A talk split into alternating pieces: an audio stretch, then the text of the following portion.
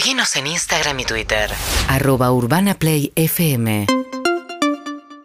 Bueno, muy bien, saludo a las 8 y 22 de la mañana. Miriam Breckman, Miriam es abogada, diputada por el PTS, el Frente de Izquierda de los Trabajadores. Estuvo muy metida, como está toda la izquierda en Jujuy con los sucesos de los últimos días.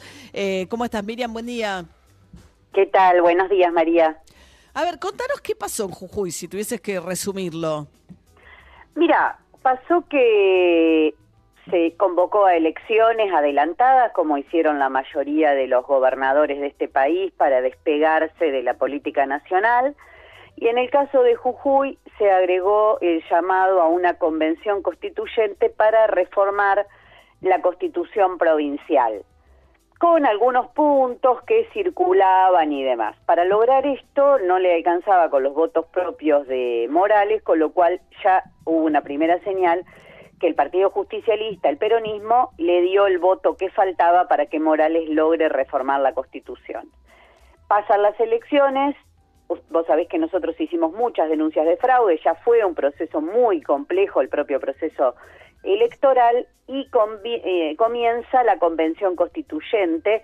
Cuando comienza la constituyente empiezan a aparecer versiones, no en un texto escrito, pero sí muchas versiones, de cuál sería lo que querían reformar que no se había hablado durante la campaña electoral. Uno de estos puntos era eliminar las elecciones de medio término, las que se hacen cada dos años, hacer elecciones cada cuatro y que quien ganara la gobernación con el argumento de obtener gobernabilidad se quedara también con mayoría la legislatura.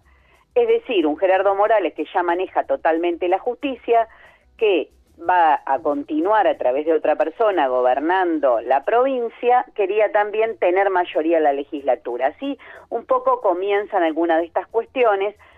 Un ataque muy importante a los derechos de las comunidades originarias, es bastante complejo de entender el entramado, pero fundamentalmente para poder avanzar con lo que es la extracción del litio, un verdadero saqueo que están llevando adelante y proponiendo en Jujuy, se le quitan muchos derechos a las comunidades originarias, se, lo deja, se las deja sujetas a desalojos express.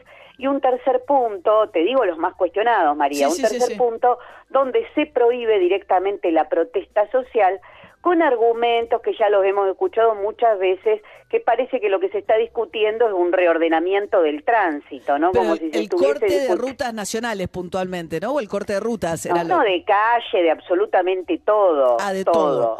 Todo. Con argumentos, como te digo, como si estuviesen hablando del tránsito. Y un elemento que va ligado a esto, en Jujuy rige un código contravencional realmente delirante que somete a toda la población a, un control social extremo, todo el mundo tiene causas, todo el mundo tiene multas por pagar y a este código contravencional se le da categoría constitucional. Yo siempre digo, eh, eh, tuvo que dar marcha atrás con algunas cosas, ¿no? Para entender el contexto. Digo, ayer anunció que hay dos artículos, porque la Constitución igual se jura hoy, eh, digamos, esta nueva Constitución, salvo los dos artículos vinculados a la propiedad de las tierras con las comunidades indígenas, se, hoy se, se, se, se jura.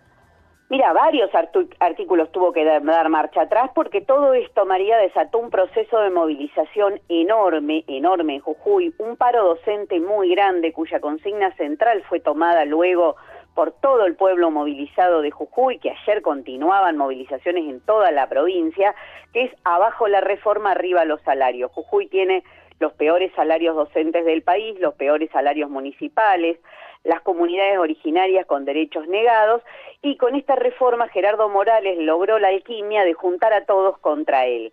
¿Por qué lo hizo? Porque creyó que llegando a un acuerdo con el peronismo, que le votó esta reforma constitucional, fue votada por el peronismo, eso explica el silencio del Frente de Todos y del Gobierno Nacional. Ahora sí se rasgan las vestiduras. Sí, bueno, unos días después, ¿no, María? Tuvimos que luchar muchísimo porque esto se difunda porque salga de Jujuy. Yo estuve allá la semana pasada y te digo, siempre nombro a las docentes rurales de los pueblos más chiquitos de Jujuy que me decían gracias por estar acá y gracias por difundir. Esto se tiene que saber que estamos todos levantados contra esta reforma. No estaba ningún funcionario del gobierno nacional, nadie se solidarizaba el Ministerio del Interior, algo te digo por el cargo que ocupa, ¿no? No es lo mismo ser ministro de Turismo que ministro del Interior. Bueno, el ministro del Interior un silencio total porque en esto eh, hay algo que emparenta mucho a Jujuy con otras provincias, Chubut, y fundamentalmente Salta. Vos sabés que en Salta también hay un gran proceso de movilizaciones encabezado por la docencia salteña, donde también el gobernador Sáenz, un aliado del gobierno nacional, de Sergio Massa, ganó las elecciones y lo primero que quiso hacer hace unos días es una llamada ley antipiquetes que es prohibir las movilizaciones, fundamentalmente docentes, que son las que están ocurriendo. Entonces, todos saben que para seguir pagando salarios de hambre, para seguir continuando con el saqueo del litio, que es el gran tema hoy en el norte argentino, necesitan que no haya reclamos en la calle. Lo que no contaban, María, y esto lo quiero destacar, es con la reacción popular, porque es una clase dirigente, una corporación dirigente que está tan acostumbrada en que llegan a un acuerdo entre radicales y peronistas y ya está, y todo pasa y todo vale, que no calcularon la reacción. Hay mucha doble vara también, ¿no? Porque pensaba el paro nacional de CETERA docente para el jueves, o sea, como decís bien, había unos conflictos en Chubut, en Salta, o sea, el único conflicto que toman ahora es el conflicto de Jujuy, dado evidentemente un hecho, digamos, electoral también, porque Morales es uno de los candidatos de Juntos por el Cambio, quizás un compañero fórmula de la reta, pero no suena muy única que el, gremio nacional de docente, ¿no? No pone arriba la mesa estos otros conflictos María. vienen de eh, luchas docentes desde Santa Cruz, pasando por Chubut, pasando, bueno, la provincia de Buenos Aires hubo hace poco también, en, en Salta fue terrible, ¿saben? Reprime todos los días a los docentes, no hay día que no haya una escaramuza contra algún docente que protesta, entonces ahora lo largan en Jujuy, porque Jujuy, por eso te digo, con mucha lucha, con mucha movilización, se logró difundir.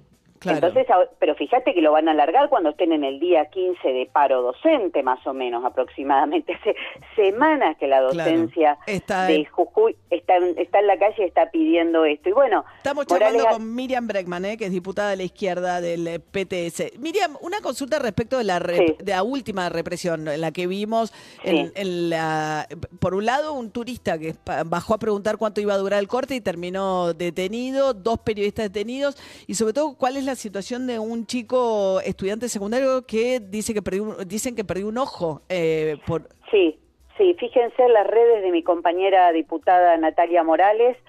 Eh, ella es diputada y además convencional constituyente junto con Alejandro Vilca y, seis compañeros del Frente de Izquierda Unidad que fueron convencionales constituyentes. Ella acaba de publicar todos los, ah. los datos, las fotos de este chico, 17 años, efectivamente perdió un ojo, dos balazos recibió en el ojo y otros en el cuerpo. La represión fue una represión brutal porque las comunidades originarias de Jujuy son muy atacadas en esto, vienen oponiéndose. Yo estuve justamente con mi compañera Natalia Morales charlando con ellos en las movilizaciones, se movilizaron masivamente y en esta movilización de Purmamarca fueron reprimidos y es allí donde detienen también a mi compañera del PTS Frente de Izquierda, Natalia Morales, que habrán visto la imagen, cómo la arrastran entre varios policías. Ayer ella estuvo aquí en la ciudad de Buenos Aires tratando de difundir esto. Le duele todo el cuerpo, tiene, la verdad, fue una golpiza enorme la que le dieron, la arrastraron por más de 100 metros y creo que esto es importante difundirlo, María, porque otra cosa que Gerardo Morales no está acostumbrado por este trato que tiene con el peronismo, con el PJ, es que haya gente que haga lo que dice en la campaña electoral. Nosotros dijimos durante la campaña electoral que si nos votaban nos íbamos a oponer a esta reforma, que íbamos a seguir peleando y como la reforma sigue en pie en muchos de sus puntos fundamentales, como la prohibición del derecho de protesta, vamos a seguir en la calle. Y esto yo creo que los altera porque están muy acostumbrados a este manejo de un virrey que dice vos haces esto, vos haces lo otro. El peronismo se abrazó con Morales, María, y festejó la reforma, haberla aprobado. Esa imagen del abrazo es una imagen que uno no se la puede borrar de la cabeza, con todo un pueblo en oposición ellos creen que se ponen de acuerdo de ellos, la dirigencia sindical llama un paro para varios días después, la CGT también le estaban reclamando paro, todavía no hace nada, lo sumo sacar algún comunicado. Bueno, es una desconexión absoluta con lo que está pasando. Bien, Miriam Breckman, abogada, diputada en la Ciudad de Buenos Aires por el PTS. Eh, gracias, Miriam. Por favor, muchas gracias a ustedes, María. Hasta luego. 8 y 31 de la mañana. Poca bola le dan algunos medios a lo de Jujuy. Sí. Eh, poca bola le dan otros medios a lo de Chaco. Es notable. Es como la grieta metida en esto. Es increíble según este, a qué noticia. Yo planteaba el otro día, pero bueno, nada, es imposible tener diálogo sobre estas cosas. No hay que elegir. Son dos noticias, son dos provincias en las que están pasando sucesos de índole muy distinta, pero muy graves. Hay- El chico este que perdió un ojo en el medio de la manifestación, un chico de 17 años de un colegio secundario. ¿eh? Sí, lo Eh, que habla también, digo, que apuntan hacia arriba, ¿no? Cuando tiran balas de goma, apuntan ¿Dónde muy apuntan? alto. ¿Dónde disparan con la bala de Claro, goma? apuntan muy alto. 8 y 32 de la mañana. Seguinos en Instagram y Twitter. Arroba Urbana Play FM